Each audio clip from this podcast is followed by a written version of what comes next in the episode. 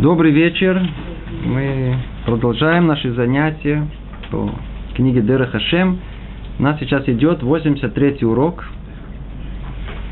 Мы находимся посередине очень важной темы, которая всех интересует. Тема о молитве.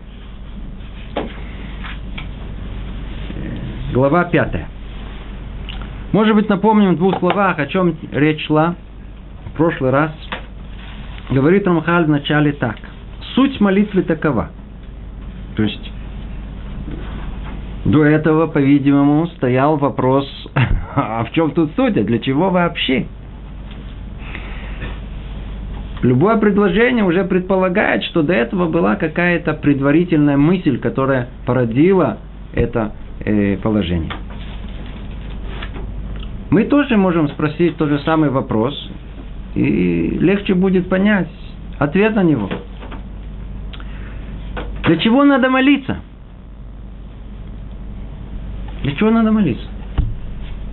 Не видим, что у человека есть, по крайней мере, в наши времена, это внутренняя потребность к тому, чтобы молиться.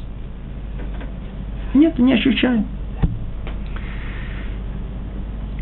И вообще странно, э, человек религиозный три раза в день должен молиться человек со стороны. Вообще это выглядит очень довольно-таки странным. Помню, когда эм, приехали молодые ребята в Махон Лев, где там была как бы программа э, религиозная для молодых ребят, то их первое впечатление, когда я их потом спрашивал, было у них такое ощущение, что а, там целый день молятся.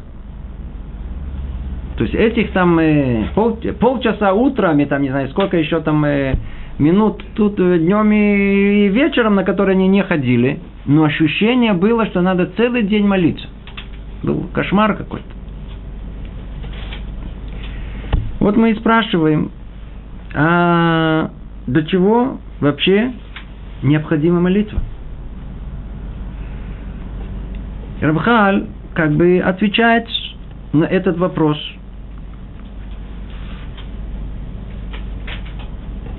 Суть молитвы такова. Давайте сначала поймем, в чем ее суть. Один из порядков, который установила высшая мудрость, такой, что поскольку творения получают благо свыше, они должны обратиться к Творцу, источнику этого блага, приблизиться к нему, искать его лица. И пропорционально мере их обращения – и будет мера, притягивающаяся к ним благо. То есть, насколько удастся обратиться, приблизиться, настолько и получим это благо. Ну, мы разбирали уже подробно э, на прошлом занятии, что стоит за этим. А секрет, он э, тут э, описан в общем, раскрывается в других местах в Рамхале, описан в Таре. Мир устроен по определенным принципам. Точно так же, как есть законы физические, есть законы духовные. Естественно, что они и связаны с собой. Не точно так же, как в нашем мире, даже на уровне отношений людей. Пока не попросишь, не получишь. Также устроен мир духовный в котором любое благо, которое должно спуститься сверху к нам, оно должно пройти через определенный насос, желание, которое притянет это благо сверху вниз. Должна быть та сила, которая заставляет двигаться, делать этот кругооборот. Она должна оживить все, что есть в этом мире. Это есть та самая просьба, это есть молитва, которая заставляет этот мир э, функционировать и притягивать благо, которое Творец хочет дать нам. Другими словами, это как в банке у нас счет есть и есть что-то на счету. Но надо хотя бы сходить туда, попросить, чтобы эти деньги оказались у нас в кармане. Хоть сделать от себя какое-то усилие. Это говорит нам э, Рамхаль о сути молитвы, отвечая на вопрос, а вообще в общем, в общем, как, с точки зрения э, понимания всего мира, э, для чего нужна молитва. Мы сейчас дальше э, войдем в более такие детали, связанные с этим. И там ответим чуть-чуть, может быть, по-другому. Может быть, тут же уместный вопрос, а для чего вообще, как мы спросили, а, а, а для чего Бог обязал нас молиться? Для чего это ему нужно? Снова я спрашиваю, казалось бы, тот же самый вопрос, но только уже спрашиваю под другим ракурсом. Его многие спрашивают. Вот смотрите, вот вы молитесь. Для чего? Для чего Творцу, чтобы мы молились? Ну, ответ какой дает тут нам Рамхаль. Маша, что грандиозный, он тут а, на основе всего понимания структуры мира. Он говорит просто, не работает по-другому. Это механизм, который должен э, функционировать только по этой схеме. Попросил, создал вакуум, который создал какое-то грандиент движения. Тогда будет двигаться все, все будет работать. Но есть тут в этом и другая сторона. В том же самом вопросе. Для чего как будто как будто самому Творцу нужна наша молитва. Как будто в нашем человеческом понимании, как будто это ему не хватает. Ответ, надеюсь, каждый тоже знает. О том, что молитва, она ничего у Творца не меняет. И Творцу она не нужна. Кому нужна молитва? Она нужна нам. Молитва – это как тут уже неоднократно сказано, это, это абсолютное благо, которое Творец воздал нам. Сейчас мы увидим, это будет наша основная часть тема на этом занятии. Это милосердие Творца дать человеку, дать человеку право, невероятное, так сказать, за, за, за заслугу, вообще обращаться к Творцу. И тогда в преддверии всего скажем очень важную мысль. А что делает молитва. Что она производит? Действительно, ну хорошо, ну помолились. По-видимому, что-то там произошло, что-то притянулось. Ну а что-то более понятное. У Творца это мы сказали, ничего не меняет. У кого меняет? У человека. Что поменялось? Когда человек должен молиться, и каждый, кто молился, по крайней мере, первый раз он это помнит, он испытывал большое затруднение. Не так просто вообще подойти и начать молиться. Опять же таки, это для тех, кому было э, объяснено о том, что молитва – это просьба. Для тех, которые просто технически взяли книгу, увидели, что все стоят, что-то смотрят и там вроде как читают. Так он тоже взял и постоял 10 минут и устроил себе урок по изучению иврита. Такое тоже может быть. Но те, которые решили как бы помолиться, попросить. Ой, не просто. Почему? Нам что-то мешает просить. Ну, скажите, что нам мешает просить? Гордыня. Как гордыня? Человек ходит с ощущением собственного достоинства. У меня просите. Я, у других. Мне тяжело просить. Вот эта гордыня, это и есть перегородка, которая отстраняет Творца от меня – она создает отчуждение. Что делает молитва? Когда я подхожу к этому месту, где я нахожу, должен молиться, то я как бы принижаю себя.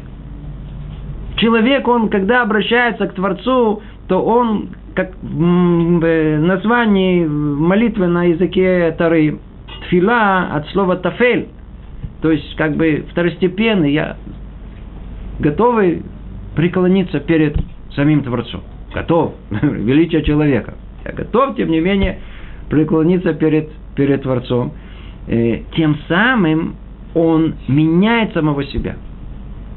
Человек, который готов молиться, ой, мне тяжело, мне непонятно, и тем не менее он молится, это уже чуть-чуть другой человек. Это значит, что он поставил себя на позицию под Творцом. И тем самым он себя чуть-чуть изменил. А если я уже изменил себя, я уже не такой, то и судьба моя, она уже не совсем должна быть такая. А это и позволяет в общей этой системе и поменять какой-то приговор, который мне есть.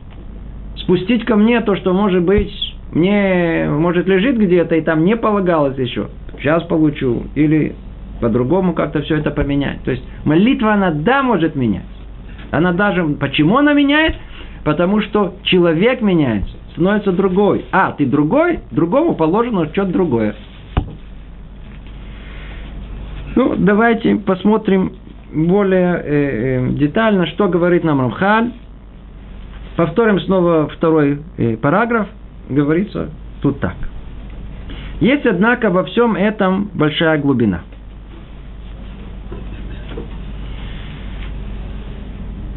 Всевышний наделил человека сознанием, чтобы тот вел себя в этом мире рассудительно и разумно. И возложил на это наделение сознанием имеет две основы.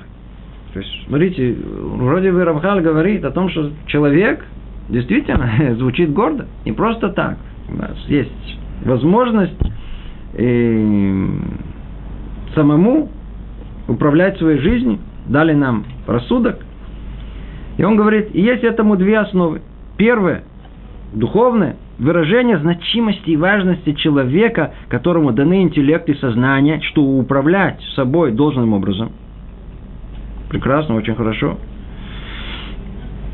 Вторая – это взаимосвязь человека с миром, его процессами, необходимым ему для того, чтобы занимать упомянутое выше э, характерное положение человека.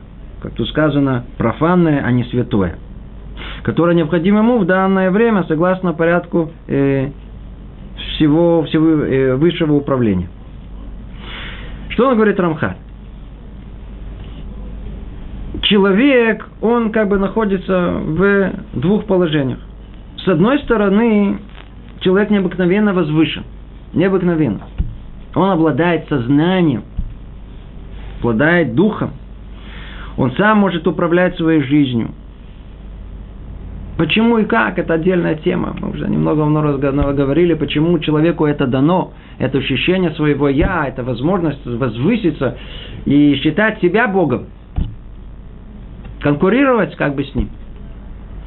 Вот это ощущение своего «я», ну, это результат греха первого человека, это отчужденность, которая произошла это выбор, где человек настолько отдалился от Творца, что его «я» оно кажется ему главным, основным. Ну, то есть он, он, он уже кто-то, как мы говорили, он, гордость его, высокомерие настолько поднимает его, что он ощущает себя совершенно отдаленным, как будто я сам себя произвел, я сам э, причина своего существования. Есть что-то очень высокое в существовании человека. Это с одной стороны. А с другой стороны, вот это высокое существование, где оно находится? Он должен взаимодействовать, он должен находиться в полной связи с этим миром, вот этим материальным миром, со всеми его материальными потребностями. Тело человека материальное тоже тянется к этим материальным потребностям и желаниям, которые есть. Как это можно, как это соответствует одно с другим? И вот продолжает Рамхали говорит, с одной стороны, это поистине снижение уровня человека его суть.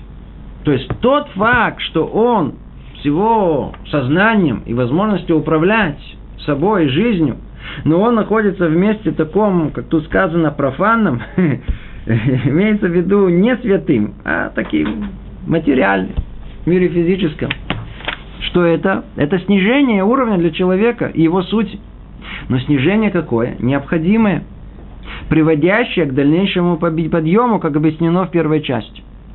Надеюсь, все помнят, что мировоззрение еврейское в этой точке отличается от, от, от всего, что есть в мире. В мире человеческий разум понял о том, что кто хочет жить духовной жизнью, должен подавить жизнь материальную. Телесное начало человека является зло. Его надо подавить. Задавим, будем более духовны. Так во всем мире. И действительно, если бы были, нам дали бы думать, то мы так бы и додумались бы. Но Тара раскрывает нам секрет Творца. Он сотворил этот материальный мир для испытания. Если мы это испытание проиграем, то действительно мы опустимся в этот материальный мир и утонем в нем. Но если мы это испытание пройдем, выиграем его, то мы поднимемся на невероятные высоты. Другими словами, этот материальный мир является средством для рычагом, для поднятия, для, для, для, для исправления человека. Поэтому мы тут и находимся. И наше пребывание тут, оно не порочно, по сути, а всецело является испытанием для нас, для, для блага же нашего, чтобы мы могли из этого материального мира подняться на более высокий духовный уровень. А когда нам это удастся, то и весь мир с собой приподнимем. Это то, что он говорит. То есть это снижение достоинства, это величия человека, находясь тут в этом материальном мире, это снижение. Но оно какое необходимое, которое впоследствии приведет к подъему. Это в том случае, если это удастся. И хотя это снижение необходимо человеку, продолжает Рамхаль, требуется с другой стороны, чтобы оно не было слишком большим, ибо человек больше и, и чем больше человек запутается в занятиях этого мира, тем больше он отдалится от Всевышнего света, и тем больше погрузится во тьму. Теперь, секундочку. Куда Творец нас поместил? Поместил нас в материальный мир. Для нашего же блага. Для испытания. Но только смотрите, испытания разные бывают. Если, если нас поставят в такое место, где изначально мы не сможем пройти это испытание, то никакого результата не будет. Представьте себе, что человек вот это испытание. Вот перепрыгни через планку высотой метр двадцать. Теперь высота метр двадцать, это не просто так. Человек, который не привык перепрыгивать. Помните в школе уроки физкультуры? Не так просто перепрыгнуть через эту планку. Для нас это испытание. Но какое испытание? В рамках наших возможностей. Нам говорят, только постарайся, ну, начни чуть-чуть тренироваться, ну, начни усилия предпринимать, перепрыгнешь.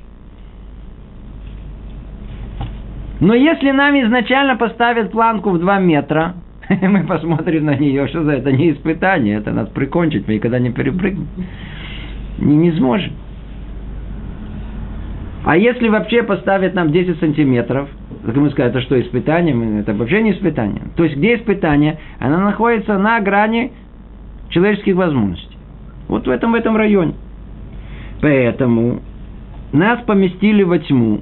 Хорошо, но если мы окажемся чересчур во тьме, это уже перестанет быть испытанием, мы там останемся, мы будем погружены в эту тьму этого мира и никогда не выйдем из нее. Ничего не увидит, проблеска света не будет. Значит, где человек должен находиться? Он должен находиться где-то в этом, вот этой, вот этой зоне э, возможного, э, возможностей человеческих. На границе. На границе человеческих возможностей всегда.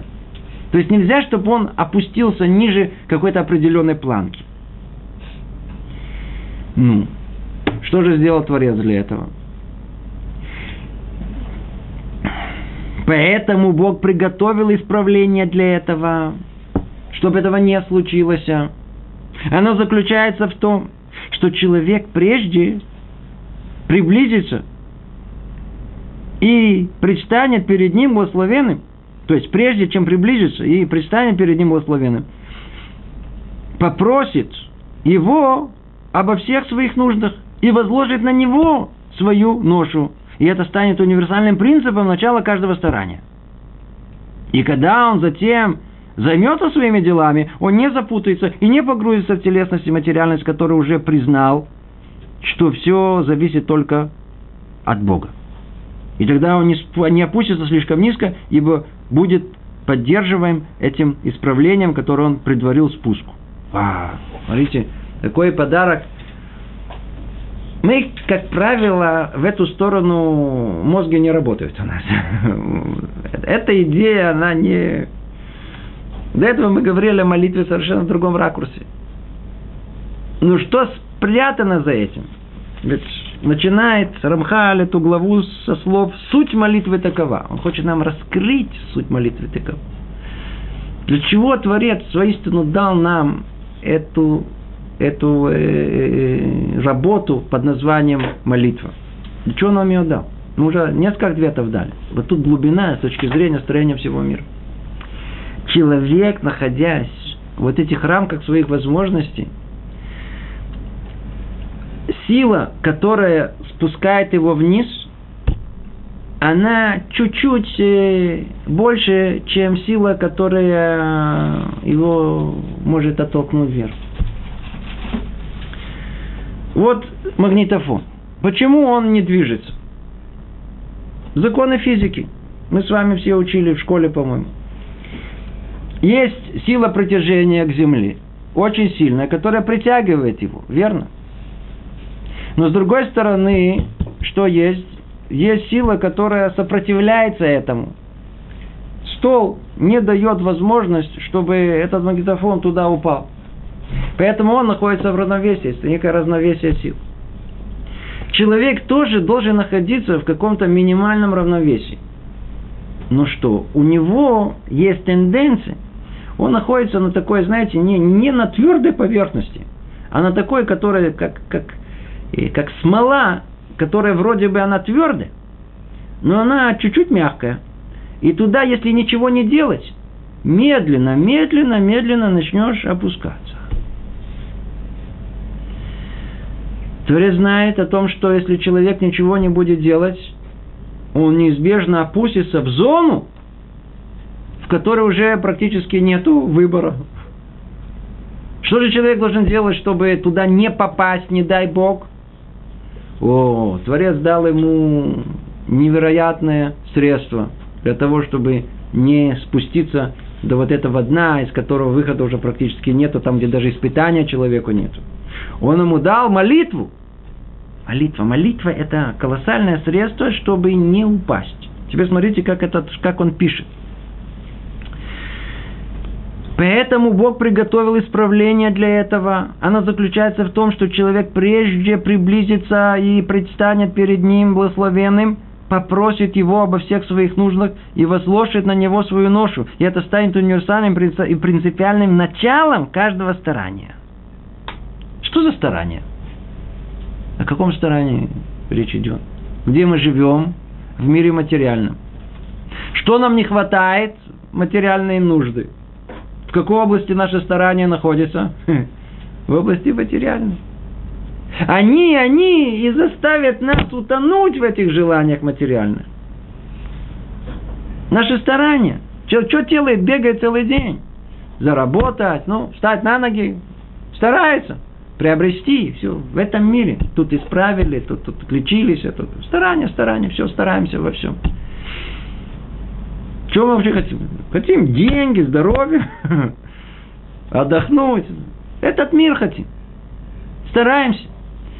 И можем утонуть в этих стараниях. Что Творец сделал? Он говорит, смотри. Эти старания неизбежны. Нельзя их отменить. Нельзя сказать о том, что живи в этом мире, но при этом не старайся чего-то достичь в этом мире. Невозможно сказать. Творец говорит, смотри, делай, старайся, добивайся в этом мире материально. Ну что? Первое твое движение в этом старании, первое вот это дуновение, чтобы оно всегда исходило из обращения к Творцу. Какой великий принцип. Тут это не сказано в явной форме, но только давайте подумаем. Практически любое движение человека в этом мире, в материальном мире, как он должен делать, если он по-настоящему человек э, религиозный, верующий, знает, как назвать это. Он должен всегда перед этим сказать, упомянуть что-то, имя Творца. Что делает во имя Его, во имя этого блага, Безрат Ашем. Слышали, все время говорит, ну, ну, я иду на работу. Раташем.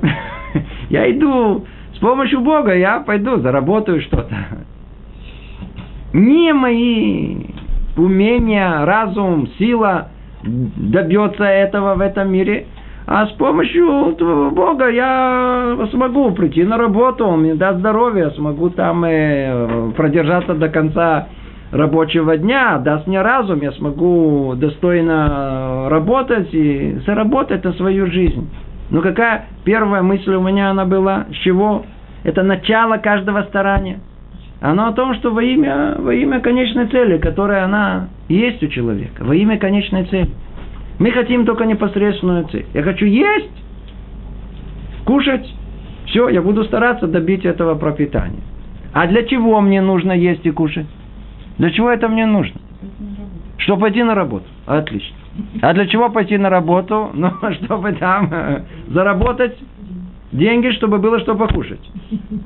И круговорот вот этого, этого мира, вот это и есть водоворот этого мира, который полностью засасывает человека и не оставляет ему уже это выбора, свободы выбора у такого человека нет, что мы туда не попали, то мы должны и для чего мне нужно зарабатывать, надо работу, ну, чтобы я мог быть хорошим э, служащим, тружеником у Творца. Для этого мне нужно зарабатывать. Заодно я заработаю, чтобы покушать. А для чего мне нужно поесть? Чтоб я мог, как человек здоровый, предстать перед Творцом, чтобы я мог э, молиться и так далее. Человек больной, ему тяжело. Как бы по-настоящему больной, ему очень тяжело сосредоточиться, молиться. Здоровый человек лучше будет служить Творцу, учиться будет, больше соблюдать, выполнять. А? Нас Творец поставил в этом материальном мире. Значит, любое старание, которое тут мы должны э, сделать в этом мире, обязаны его делать. Но что? Сделайте только как? С первым вот этим э, дуновением, первое, которое будет, оно во имя Творца. С упоминанием его имени. Чтобы это было, как тут сказано, с началом каждого старания. Более конкретно, все, что мы хотим добиться. То есть мы до этого говорили простые такие вещи, там, поесть, покушать, э, работа. Но человек много чего хочет добиться. Там, хочу открыть новое дело. Хочу получить диплом. Хочу э, пойти сейчас сдать экзамен. Даже самые простые вещи. Надо сейчас урок дать. Перед этим маленькую молитву. Рибона Шалом, помоги мне, чтобы я уста открыл, а ты говори. Маленькую молитву. Мы идем на экзамен, все равно же ничего не знаю. Все равно все от себя. Смотри, я сяду, а дергай моей рукой, чтобы все было написано, как положено. Это не, это не, какое спокойствие души приходит. Все равно, что я знаю? Я должен сделать иштадлю, должен делать старание какое-то. Но в конечном итоге кто пишет? Ремон, ты пишешь. Ты пишешь. Я открываю дело. я открываю дело. Мы с тобой будем... Давай, будем с тобой шутафим, будем партнерами. Хороший партнер. Я, да, смотри, я готов тебе все отдать, если ты все-таки милосердный, дай мне хоть чуть-чуть от этого. Давай откроем вместе, я ничего, что что я. Меня прикончат еще прежде, чем делаю первый шаг. Люди, которые заработали, я слышал нескольких людей э, свидетельства, они удивлялись, как это у них пошло. Они ничего особенного не делали для того, чтобы разбогатеть. Вдруг ни с того ни с сего. Просто пошло. Просто пошло. Другими словами, есть что-то, что открывается. Скажи, Рыбоншилам, так надо.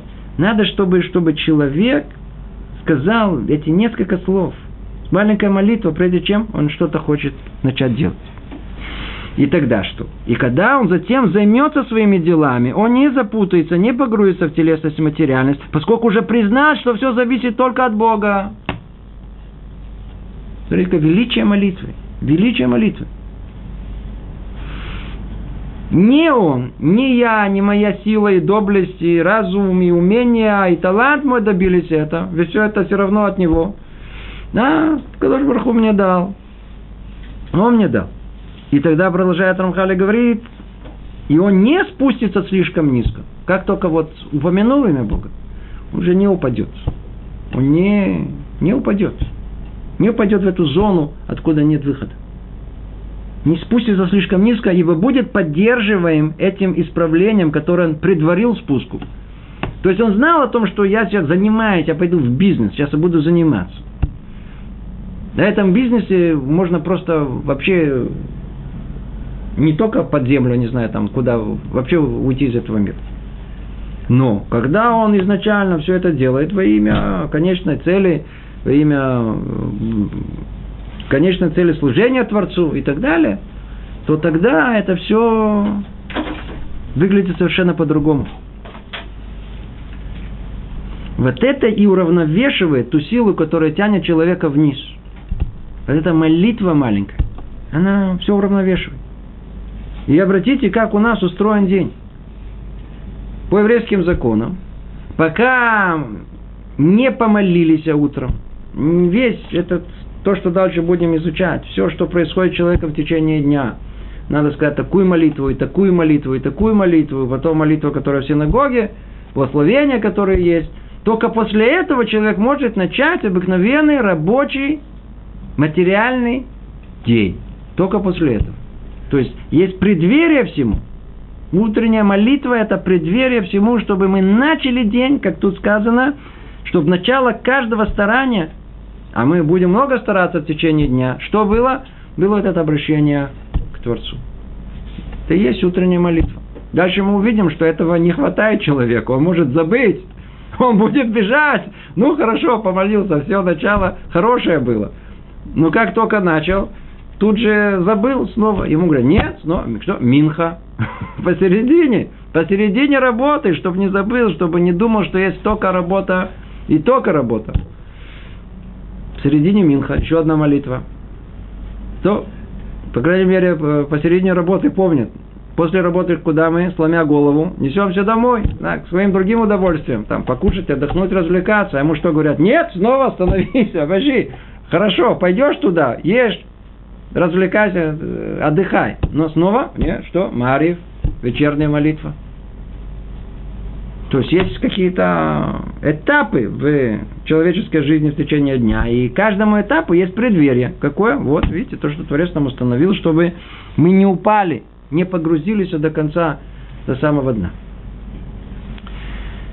Продолжает Рамхали говорит, одно из проявлений доброты Всевышнего заключается в том, что он дал человеку возможность приблизиться к нему даже в этом мире. Теперь он смотрит на эту картину, эту возможность обращения к нему, молитвы благословений, еще более такой широкой, широком понимании. Говорит, видите, мы не обращаем на это внимания. Вообще не обращаем внимания. Но чего вообще у нас есть возможность молиться? Почему? Откуда у нас есть право вообще обращаться к Творцу? Так вот, раскрывает нам Рамхаль о том, что а, а, хесед, необыкновенное милосердие, добро Творца и состоит в том, что Он дал нам возможность вообще приблизиться к Нему, даже находясь в этом мире. Где мы? Кто мы? Мы находимся от Него на гигантском расстоянии. Перегородки за перегородками, которые свет его практически до нас не доходит. Находимся в этом тьме этой материальной жизни. Глубоко-глубоко под землей, условно говоря. Не достучаться, как? Нету какой бы связи. Нету этой связи, которая, которая есть с, с внешним миром, с, основным, с источником всего, со Творцом. Так вот, одно из проявлений доброты заключалось в том, что он дал человеку возможность приблизиться к нему, даже находясь в этом мире. То есть Естественно, что где большая возможность приближения к нему? Там, где перегородок меньше. Где вот эта основная перегородка материальности не существует. Там, в грядущем мире, есть больше возможностей приближения. Духовность, ближе к духовности она. Но тут же нам все это мешает. И что сделал Творец? И это есть великое благо. То есть, это милосердие Творца. А согласно меры правосудия, нам это не полагалось. Мы так думаем, а, смотрите, нас еще заставляют. Что заставляют? Надо только подумать, каким образом этим удостоились, тем, что у нас есть возможность обратиться к Творцу. Одно из проявлений доброты Всевышнего заключается в том, что Он дал человеку возможность приблизиться к Нему даже в этом мире, даже находясь в этом, погруженном в этом мире. И хотя естественное состояние человека таково, что он далек от света и погружен в тьму, Это его естественное состояние. Сейчас это то, что есть. После греха первого человека мы находимся далеко от света, и мы погружены в тьму.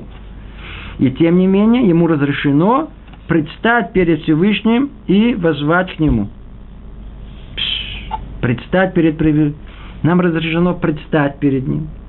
Обратите внимание. Уже тот факт, что мы просто предстоим, вот встали на молитву, вот сейчас я буду молиться, еще не молимся, без молитвы, это уже тоже приближается. Это уже тоже что-то. Тоже возможность. И дальше сказано, и возвать к нему. И возвать к нему. То есть тут действительно необыкновенное э, э, право, которое есть у нас, которое мы совершенно не, э, не замечаем. Во всем мире, во всем мире, до того, как появился Авраам, кроме этого было еще несколько людей во всех поколениях всего лишь, люди древние были очень глубокие, разбирались в духовности этого мира, и они не обращались к Творцу. Они знали, что Творец настолько велик, настолько отдален, он, он Творец всего. Это точно так же, на что это подобно. Когда у нас есть просьба где-то там, высоко в министерстве, что-то нам сильно хочется, нам, куда простым людям, куда к министру, мы не попадем. Куда мы пойдем? Мы пойдем к его помощникам, секретарю. По советской системе надо что-то подсунуть кому-то вахтеру или знаю, там, это, там, чтобы и тогда что-то он там уже дальше внутри там он передаст, у них там свои уже счеты, счета. Человечество стало обращаться к посредникам. И это как называется? Идолопоклонство. И до сегодняшнего дня мы видим о том, что а, в основном э, обращение к самому Творцу, эта идея человеку не, не приходила. По человеческому пониманию надо обратиться к посреднику. Авраама, наш праотец, Ицхак, Яков, они установили в этом мире в каком-то смысле непосредственную связь с Творцом. Поэтому у нас нету, как в других представлениях человеческих, что нужно обращаться к Творцу, к Творцу через какого-то святого человека. Мы не обращаемся к ним. Хотя у нас есть праведники. И не дай Бог, если кто-то будет обращаться к творцу, не к Творцу, а к праведнику. Ой, вовой. Ой, вовой. Мы имеем колоссальный сход, э, право, заслугу обращаться непосредственно к самому Творцу. Это тяжело понять разум, но это, знаете, подобно на то, как, э, предположим, некий человек оказал большую услугу царю, премьер-министру, президенту. Простой человек. Ну что там, спас его, знаю, сына или там дочь, предположим. Что, как чувство благодарности, хочет воздать этот царь, этот президент? Он ему говорит, на, вот видишь, номер телефона, прямая связь. Тебе не надо будет обращаться никому, ни секретарям, никаким посредникам. Если, не дай Бог, что-то у тебя, звони мне напрямую. Так и у нас. Есть у нас возможность звонить прямо к самому Творцу. Это то удивительное э, э право, которое, э, э, которое этот Творец нам дал. Дал нам его. Эту возможность приблизиться к Нему в этом мире. И нам разрешено предстать перед Всевышним. И дальше сказано возвать к Нему. Теперь перевод тут, он не совсем точный. На иврите написано в икра бешмо. И возвать к имени Его. Но так как это действительно не звучит по-русски хорошо, просто перевели возвать к Нему. Но это не передает содержание. Возвать к имени Его, это, это, это тоже надо понять само по себе. У Творца есть имя. Теперь к людям почтенным мы не обращаемся с, по частным именем, личным именем. Не обращаемся. А как мы обращаемся? Человек очень почтенный. Мы, ну, я знаю, это там великий князь, великий государь, я знаю, царь, премьер-министр, министр, ваше величество, или еще какие-то там, не знаю, это там, там, по фамилии, не, как, хотя бы, хотя бы, не знаю, как-то, имя, отчество, как принято. А у нас что? Он дал нам возможность обращаться к нему По имени. Теперь вы думаете, это все? Имя Творца, что такое имя Творца? Это проявление его в этом мире. Это одно из мер его управления этим миром. Это есть имена. Он раскрыл нам эти имена, раскрыл эти имена, частные свои имена, и сказал, смотрите, есть частные, я вам раскрываю этот секрет. Более того, даю возможность обращаться ко мне по этому имени.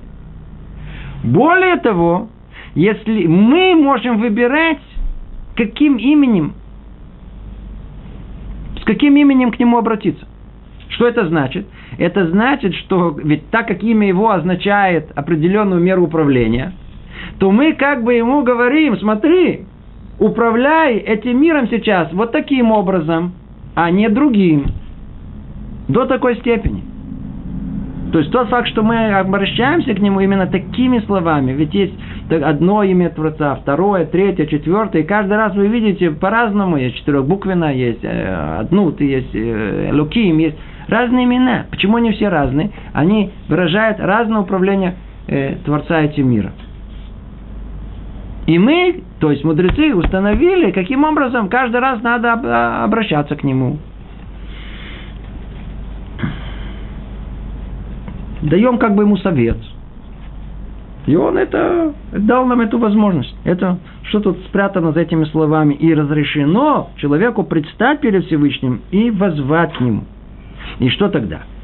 И тогда человек временно возвышается над своим природным низменным положением и приближается к Богу, возлагая на него свое бремя, как мы говорили выше. Снова давайте внимательно присмотримся. Сказано, и тогда человек временно возвышается. Что значит временно? Когда человек изучает Тору, то связь его с Творцом и в момент изучения Торы – и тогда, когда он оставляет, и перед, и да, это, это такая-то связь, которая она постоянная. Когда мы молимся, то наша связь с Творцом, когда только в момент молитвы. Только в момент молитвы. Поэтому мы находим много в наших источниках, где написано о том, что в принципе, в, в теории, человек должен был бы быть что делать? Молиться целый день. В принципе, ничего не надо другого делать, надо только молиться. Только молиться. Это как бы... А почему? Мы же ищем связи с Богом. Где она больше всего находится? В момент молитвы. Твикут – это связь, которая есть. Связь, связь, связь – это которая есть. Она в момент молитвы. То есть, в принципе, если посмотреть не с нашими, не, нашими земными глазами, а посмотреть сверху вниз, то весь день должен вертеться вокруг молитвы. Поэтому говорит э, Рабиуда Олеви, Молитва, она как, как зерно, из которого произрастает все остальное. Вокруг молитвы и должен крутиться весь день. Да, вот основное что? Это помолиться. А вот все остальное это уже как бы прикладывается к этому. Снова помолиться, снова прикладывается. У нас в голове все наоборот. У нас основное это, чем мы занимаемся, а какая-то есть, вот на нас наложили вот эту молитву, и вот мы бегаем, как, знаете, какую-то ношу, на которую нас наложили, и мы так быстренько раз ее, раз и сбросили, помолились и убежали снова свои дела. А как должно быть? Все наоборот. А основное это молитва. Для этого мы пришли в этот мир. А все остальное, что делать? Вот это ноша. Что делать? Приходится работать. Человек изначально для работы не был сотворен. Молитвы, да. Первый человек, пока не помолился, ничего в мире не произошло. Человек сотворен больше для молитвы, для двику, для, для связи, близости с Творцом. А вот эта работа и вся материальная вот это, это уже дополнительная вещь. И это то, что тут сказано. И так, тогда человек временно возвышается над своими природными низменными положениями и приближается к Богу. И тогда может получить больше, как близкий, как тот, которому дали возможность обратиться частным именем, как друг, а друг всегда получает больше, чем другой. Okay? И тогда, тогда что? И мы можем возложить на него и свое бремя. И тогда все наши молитвы я лучше говорю, дай мне здоровье, дай мне деньги, дай мне мир, дай мне то, дай мне все. Тогда мы можем возложить на него и наши проблемы.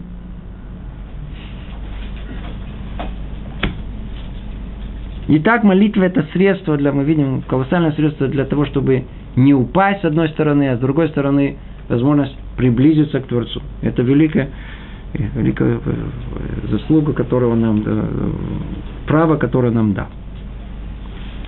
Продолжает Алхали говорит, и в этом заключается причина строгости запрета прерваться во время молитвы. Мы знаем о том, что наша молитва, молитва это молитва Шманайсры, Амида, по правилам, вообще не-не-не. Человек стоит как ангел, и нельзя двигаться, нельзя двигаться, нельзя ходить, нельзя, можно, я знаю, там, шататься, можно раскачиваться, но нельзя двигаться. Мы как ангелы стоим во время молитвы. То есть нельзя отвечать, и нельзя отходить, и только в случае самых крайней э, опасности жизни можно отойти, естественно, от, э, прервать молитву. Но при всех других обстоятельствах мы это ее не прерываем. Почему? Говорит Рамхаль, в этом заключается причина строгости запрета прерываться во время молитвы. Почему мы, мы находимся в связи с своим Творцом? Мы пристали перед Ним. Мы находимся в этот мире, но мы в принципе не тут. Мы там, наверху. Человек, который молится, он вообще не тут. Вообще не тут. Он оставляет этот мир. Оставляет этот мир. Мы будем, может быть, в следующем занятии больше говорить о том, как молиться. Знаете, как иногда э, мы на самолете все летали. И взлетает самолет в такой в, в, в пасмурный день, и все такое серое, все такое, такое капли дождя, и э, все такое, и в облаках вообще ничего не видно. Но когда мы начинаемся от этой земли подниматься, подниматься, подниматься, вдруг на каком-то этапе, вдруг мы раз и выходим в такое место, где светит постоянно солнце – Одно солнце, нет ничего другого. Как бы человек в своей молитве, он находится в этом пасмурном дне, в этом пасмурном ощущении этого мира, материальности этого мира. Ему мешает, какие-то мысли мешают его постоянно. Вот он думает об этом, думает об этом. И надо туда сходить, то надо купить, то с тем надо поговорить, этому надо позвонить. Это все поднимается, поднимается в облаках. Ну, ну, когда он сосредоточится, по-настоящему начинает молиться. О, нет облаков, все, поднялся вверх, уже светит солнце. Он находится в другом измерении, он находится в связи с духовностью этого мира. Поэтому нельзя прерываться. Там на месте человек не может во время полета, он там наверху, секундочку остановитесь, я сойду. Вы не можете, уже в полете находитесь, вы находитесь, вы, вы перед своим Творцом стоите. Не можете сейчас не отвлекаться, не отойти, не поменять ничего. Не, не, вы уже находитесь совершенно в необыкновенном состоянии. Продолжает Рамхали говорить, и поэтому было установлено в конце молитвы как прощание три шага назад, который выражает возвращение человека в обычное состояние. О, что это значит? Это значит, что когда мы молились, мы находились в каком необыкновенном состоянии. Мы вырвались из этого плена, вот этого материального этого мира, поднялись вверх. Стоим на месте. Вот эта статичность, это статичность не этого мира. В этом мире все двигается, все, все, все туда-сюда. А мы стоим на месте. Что это значит? Это мы оказались уже в том миру. То помолились. Очень хорошо.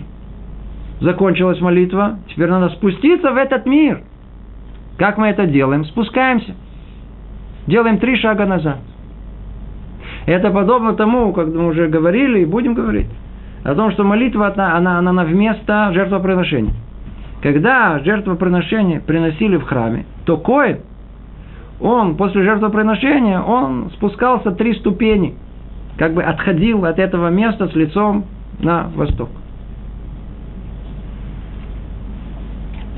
Спуститься того мира в этот мир.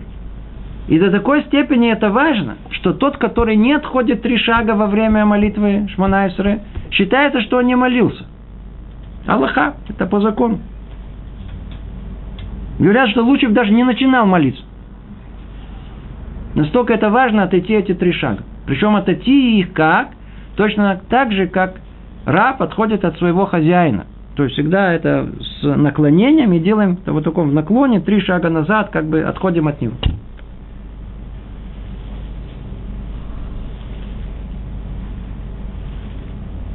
И поэтому было установлено в конце молитвы как бы прощание, три шага назад, который выражает возвращение человека в обычное состояние, в этот мир, в котором ему необходимо находиться все остальное время. хочу, не хочу. Естественно, что изначально желание человека, как мы говорили, только молиться. Ну что, мы же живем в этом мире, выхода нету, так нужно спуститься в этот мир. Хорошо, очень хорошо побывал там, теперь спускайся. По этому поводу говорят, что первые хасиды, то есть речь идет о тех, которые мы с вами учили в книге Мсилат и Шарим, первые те праведники, которые искали самого высшего уровня служения Творцу, сказано о них, что они час готовились к молитве, час молились, и часть как бы отходили от, от молитвы. Вот эти три шага назад у них час, час времени занимало отойти а, от молитвы, спуститься снова в этот мир, переварить то, чего они достигли во время самой молитвы. Удивительно, но это то, что говорит нам Рамхаль о сути молитвы. То есть он не раскрывает нам все стороны. Может быть, мы дальше чуть-чуть э, еще больше разовьем эту тему. Но это суть, это основное, что есть в молитве. Молитва – это связь с Творцом, это возможность не опуститься, по крайней мере, а наоборот приблизиться. Это возможность осветить нашу материальную жизнь. Все, что мы материальное производим и делаем, и бежим, и стараемся, этому любому старанию должно быть духовное начало. И тогда это будет неким каким-то и это обезопасит нас от этой возможности упасть в этот мир материи. Продолжает Рамхаль, мы сейчас с вами в четвертом параграфе находимся, говорит так. Наши мудрецы также научили нас специфическим условиям, которые должны сопровождать молитву, чтобы она была совершенной, как как в том, что относится к близости к Всевышнему, о чем мы упоминали, так и привлечению воздействия свыше. И согласно всему этому они упорядочили нам текст молитвы и установили ее э, уставы и законы. То есть теперь Равхаль подводит итоги всему. После того, как он нам раскрыл суть молитвы, теперь переходит к более частным и, и конкретным и, этим условиям, как молиться? Что молиться? То есть, кроме того, что есть суть кроется, научили мудрецы нас специфическим условиям. Ведь мир этот духовный, и законы его от простого человека, такие как мы, скрыты эти законы, мы не знаем. Значит, нас нужно ввести в этот мир. И как любое, я знаю, что-то специфическое – надо знать, чтобы специалист, который провел нас в этом, человек не разбирается, я знаю, в, в, в, в, в природе. Нужен какой-то природовед, я знаю, какой-то лесник, какой-то любитель природы, который проведет нас по этой природе в каком-то лесу, и в джунглях. Нужно кто-то, что проводил, объяснил. Так и мудрецы, которые они разбирались во всем этом, которые установили нам молитву, они установили специфические условия, когда молиться, что молиться, какими словами молиться. Установили нам всю эту молитву точно для каждого из нас. Тема это тоже она сама очень, так сказать, важная и интересная.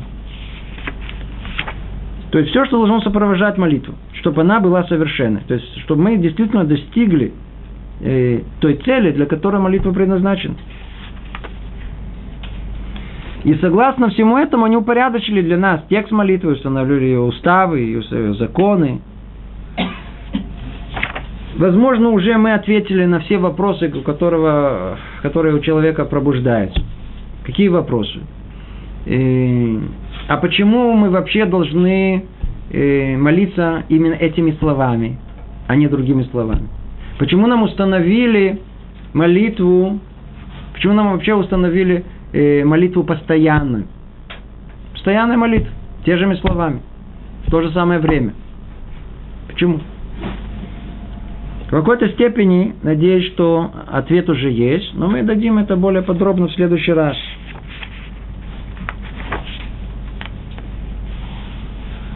разберем чуть-чуть, что имеется в виду, какие тексты молитвы установили, как, что, для чего. Только давайте завершим эту главу, и, хотя мы ее, естественно, еще не завершаем, мы только завершаем это разбор текста. Продолжает Рамхали говорит, все, что мы объяснили до сих пор, относится к чтению Шмая Меде как таковым. То есть он сейчас под, под, под, под итог итог не только вот этой э, главы пятой молитвы, он как бы и итог про э, чтение Шма, э, главы четвертой, чтение Шма благословения тоже как подводит итог и говорит, все, что мы объяснили до сих пор, относится к чтению Шма и Меде как таковым.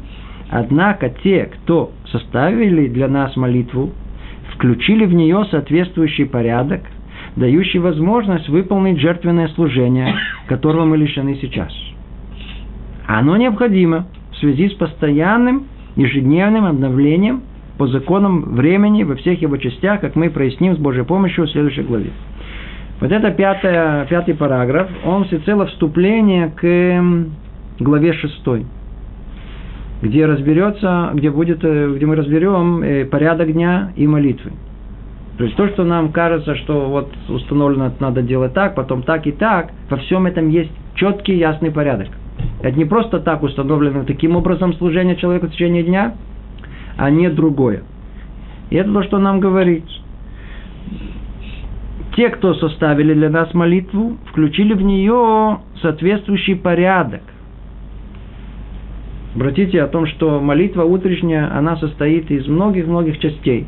Не только молитва непосредственно, молитва Шманайстры, а есть э, до этого благословение утреннее, которое есть с четким порядком есть Псукет и Зимра, после этого есть Криат Шма со своими благословениями, и только после этого есть э, э, молитва.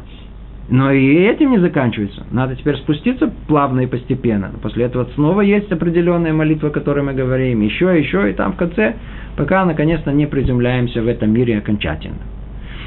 Там же есть э, утром одевание э, талит, филин. Это тоже часть этого служения часть порядка, который установлен именно сейчас, а не в другое время. Это мы с вами разберем, может быть, через одно занятие, когда перейдем к главе 6. А завершим мы с вами э, это занятие только, может быть, подведением итога. Мы очень мало что успели. Я думал, что мы разберем чуть побольше, но что успели, то успели. Мы только с вами одно единственное разобрали, это суть молитвы. Суть молитвы. Для чего нужно вообще молиться? Что молитва меняет в этом мире, что меняется у человека, который молится, о потребности этой молитвы. А вот в следующий раз мы с вами разберем вопросы, уже теперь более такие практические, связанные с непосредственным пониманием э, технической стороны самой молитвы, а главное ответ на вопрос, как надо молиться. И если останется время, время чуть-чуть разберем и содержание самой молитвы. Естественно, это не наша цель. Видите, Рамхал этим не занимается, и мы тоже не будем заниматься. Но если останется время, мы чуть-чуть э, постараемся понять внутреннюю связь, э, содержание самой молитвы. Почему именно это, а не что-либо другое. Ну, тут мы остановимся. Всего доброго. Привет из Иерусалима.